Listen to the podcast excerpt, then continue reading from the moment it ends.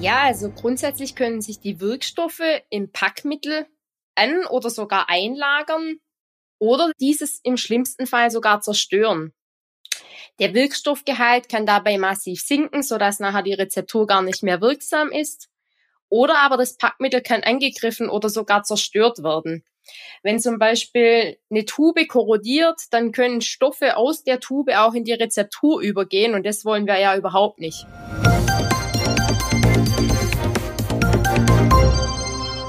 Hallo und herzlich willkommen zum PTA-Funk, dem Podcast von das PTA-Magazin. Mein Name ist Julia Pflegel und ich bin die Chefredakteurin des Magazins. Durch die Lieferengpässe bei Fieber- und Schmerzmitteln für Kinder stehen PTA derzeit verstärkt in der Rezeptur und stellen diese Arzneimittel her. So können Lieferengpässe überbrückt werden. Was dabei oft übersehen wird, die Primärverpackung spielt bei Individualrezepturen und Defekturen eine wichtige Rolle für die Arzneimittelsicherheit und Wirksamkeit. Redakteurin Stefanie Fasnacht und Rezepturprofi Sarah Siegler haben sich deshalb des Themas angenommen. Sie tauschen sich darüber aus, zu welchen unerwünschten Reaktionen es zwischen Rezepturarzneimitteln und Verpackung prinzipiell kommen kann, wie die Qualität eines Packmittels in der Apotheke beurteilt wird oder wie mit lichtempfindlichen Wirkstoffen zu verfahren ist. Neugierig geworden? Dann gleich mal reinhören und liken nicht vergessen. Hallo Sarah, grüß Gott und hallo nach Biesingen in die Ertelt Apotheken und herzlich willkommen zu unserem ersten Rezeptur-Podcast in diesem Jahr. Schön, dass du dir wieder die Zeit nimmst, einmal im Monat mit mir an dieser Stelle dich über die Rezeptur zu unterhalten. Hallo, liebe Steffi. Auch ich freue mich sehr, wieder Teil dieses Rezeptur-Podcasts sein zu dürfen und freue mich darauf, wieder über mein geliebtes Thema, die Rezeptur, mit dir plaudern zu dürfen. Ja, durch die Lieferengpässe, insbesondere bei Fieber- und Schmerzmitteln für Kinder, sind Individualrezepturen und Defekturen derzeit ja stark im Fokus. Jeder, der in der Rezeptur arbeitet, weiß natürlich, dass für nicht standardisierte Rezepturen vor der Herstellung eine Plausibilitätsprüfung unerlässlich ist, um eben die Sicherheit und die Wirksamkeit dieser Arzneimittel zu gewährleisten. Weniger auf dem Schirm, finde ich, hat man dabei aber, dass auch die Primärverpackung für die Arzneimittelsicherheit und Wirksamkeit sehr wichtig ist, weshalb ich mich heute mit dir mal über das Thema Packmittel unterhalten möchte. Sag doch bitte mal grundsätzlich, welche Anforderungen werden an Packmittel von Individualrezepturen und Defekturen gestellt? Ja, also zum einen muss es natürlich für den Anwender und auch für die gewünschte Applikationsart und für den Applikationsort geeignet sein. Die Rezeptur muss für die Dauer der Anwendung darin sicher verpackt sein. Sprich, sie muss geschützt vor Verkeimung und auch äußeren Einflüssen sein. Da kann zum Beispiel ein Problem von bestimmten Eigenschaften von Wirkstoffen wie Licht- und Oxidationsempfindlichkeit ein Problem werden. Oder es muss natürlich auch berücksichtigt werden, welche zu erwartende Konsistenz die Rezeptur hat und ob das denn in dem Packmittel wirklich auch gut verpackt ist und nicht ausläuft. Also eine ganze Reihe von Dingen, die da beachtet werden müssen. Ganz genau. Wie ich es gerade schon erwähnt habe, bei nicht standardisierten Rezepturen muss eine Plausibilitätsprüfung durchgeführt werden, um zum Beispiel Inkompatibilitäten zwischen einzelnen Arzneistoffen, aber auch zwischen Arzneistoffen und Grundlagen auszuschließen. Jetzt kann es ja auch zwischen Primärpackmittel und der darin abgefüllten Rezeptur zu unerwünschten Reaktionen kommen welche Inkompatibilitäten, schwieriges Wort, können da denn prinzipiell auftreten? Ja, also grundsätzlich können sich die Wirkstoffe im Packmittel an oder sogar einlagern oder dieses im schlimmsten Fall sogar zerstören. Der Wirkstoffgehalt kann dabei massiv sinken, sodass nachher die Rezeptur gar nicht mehr wirksam ist. Oder aber das Packmittel kann angegriffen oder sogar zerstört werden. Wenn zum Beispiel eine Tube korrodiert, dann können Stoffe aus der Tube auch in die Rezeptur übergehen und das wollen wir ja überhaupt nicht. Genau, da kann man gar nicht abschätzen, wie derjenige das dann verträgt und wie sich das auswirkt bei der Anwendung.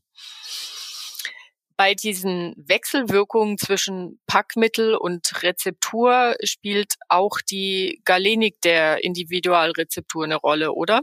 Also es ist wichtig zu wissen, ob ich flüssige oder feste Zubereitungen habe und bei welchen Galeniken ist denn die Gefahr von Wechselwirkungen am größten? Kann man das also so sagen? Grundsätzlich kann es natürlich bei jeder galenischen Form zu einem Problem kommen. Die flüssigen Arzneimittel sind natürlich noch ein bisschen höher einzustufen und das genaueste Augenmerk ist sicherlich bei den oralen Formen zu geben. Jeder kennt wahrscheinlich die Problematik, dass zum Beispiel ein ungeeigneter Pipettensauger bei einer längeren Lagerung von ölhaltigen Rezepturen den Geist aufgibt, indem einfach das Hütchen dauerhaft zusammengeklebt ist und man nichts mehr aus der Pipette rausbringt. Da gilt es zum Beispiel auf ein ölfestes Produkt zurückzugreifen und auf solche Kleinigkeiten muss man eben bei der Auswahl grundsätzlich immer achten. Mhm. Gibt es denn Vorschriften oder Handlungsempfehlungen, mit denen das pharmazeutische Personal die Qualität des Primärpackmittels beurteilen kann? Und wie geht man da am besten vor? Oder wie macht ihr das bei euch in der Apotheke? Also in der Apotheke sollten grundsätzlich nur Packmittel eingesetzt werden, die auch eine pharmazeutische Qualität vorweisen, sprich die ein Prüfzertifikat haben und die man auch einer visuellen Eingangsprüfung unterziehen kann. Unterstützen kann einen dabei ein Laborprogramm oder auch das NRF. Man kann handschriftlich ein Protokoll anlegen. Mittlerweile machen wir es aber bei uns jetzt im Laborprogramm, weil es uns einfach da viel Doku-Arbeit abnimmt im Hintergrund. Und das Packmittel sollte am besten auch bei jeder Rezeptur im Rahmen der Plausibilitätsprüfung und Herstellungsanweisung festgelegt und ausgewählt werden. Damit garantiert man, wenn auch wechselndes Personal im Einsatz im Labor ist, dass wirklich immer dasselbe Packmittel ausgewählt wird. Hm. Also du notierst es dann in der Herstellungsanweisung und markierst es dann entsprechend, dass man das eben auch sieht. Ganz genau. Hm. Du hast es vorhin erwähnt, einige Wirkstoffe, die in der Rezeptur verarbeitet werden, die sind zum Beispiel lichtempfindlich.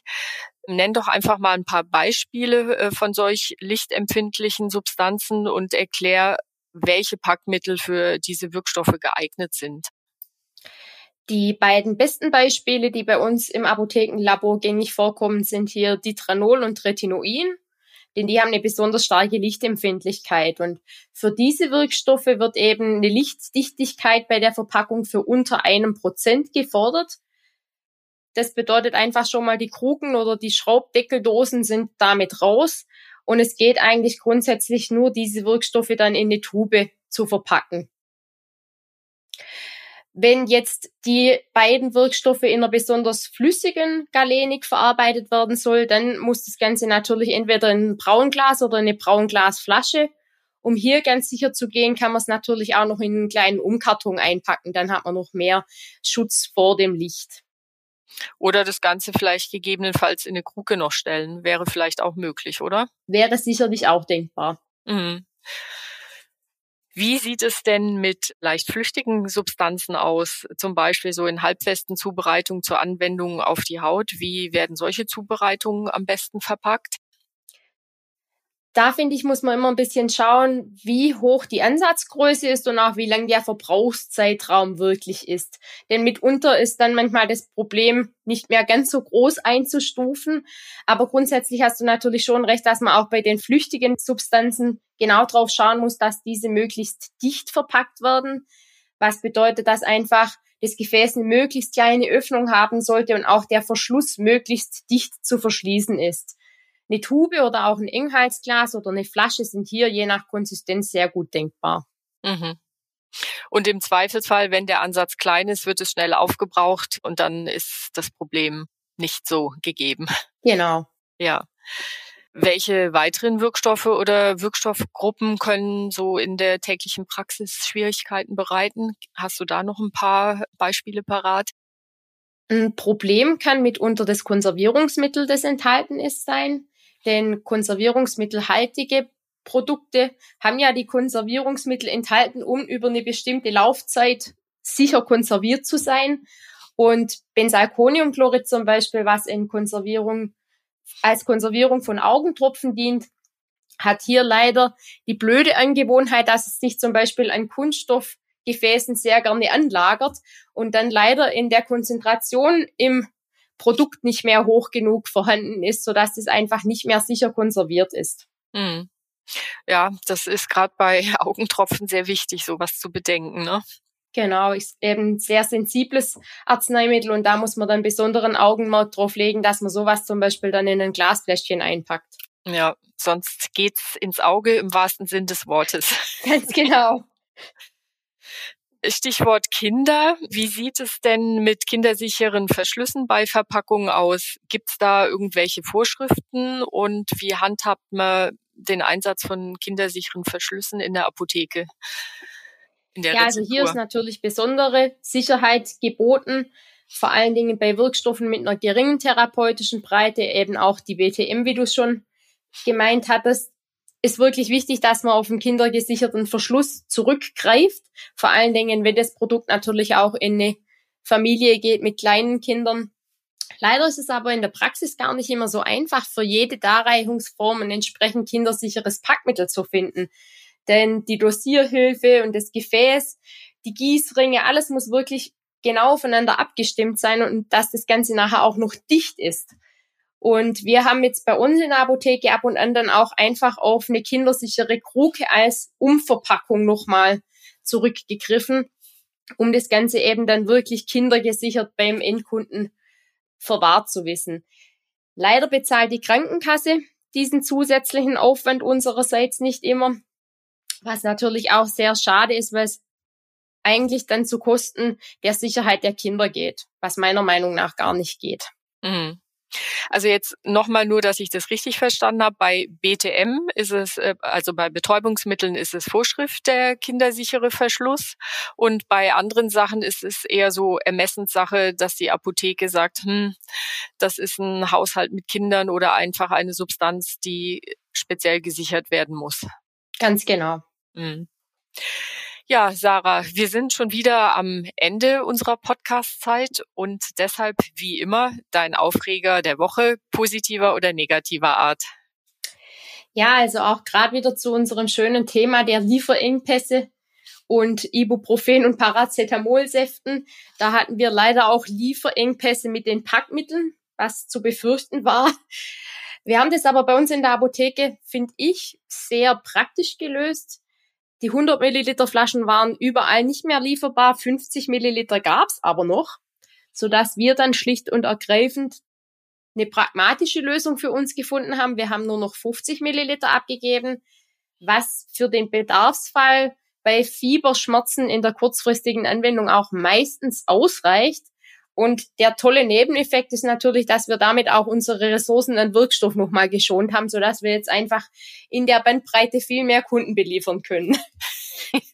Das zeigt mal wieder, man muss sich zu helfen wissen. Ganz genau. In diesem Sinn, liebe Sarah, vielen Dank für deine Zeit und ich freue mich auf den nächsten Rezeptur-Podcast. Bis dahin, alles Gute. Sehr gerne, liebe Steffi. Schaff's gut. Ciao. Ciao. Das war unsere aktuelle Episode vom PTA Funk, dem Podcast von das PTA Magazin. Danke, dass Sie zugehört haben. Wir freuen uns über Downloads, Likes und Kommentare. Auf Wiederhören bis zum nächsten Mal.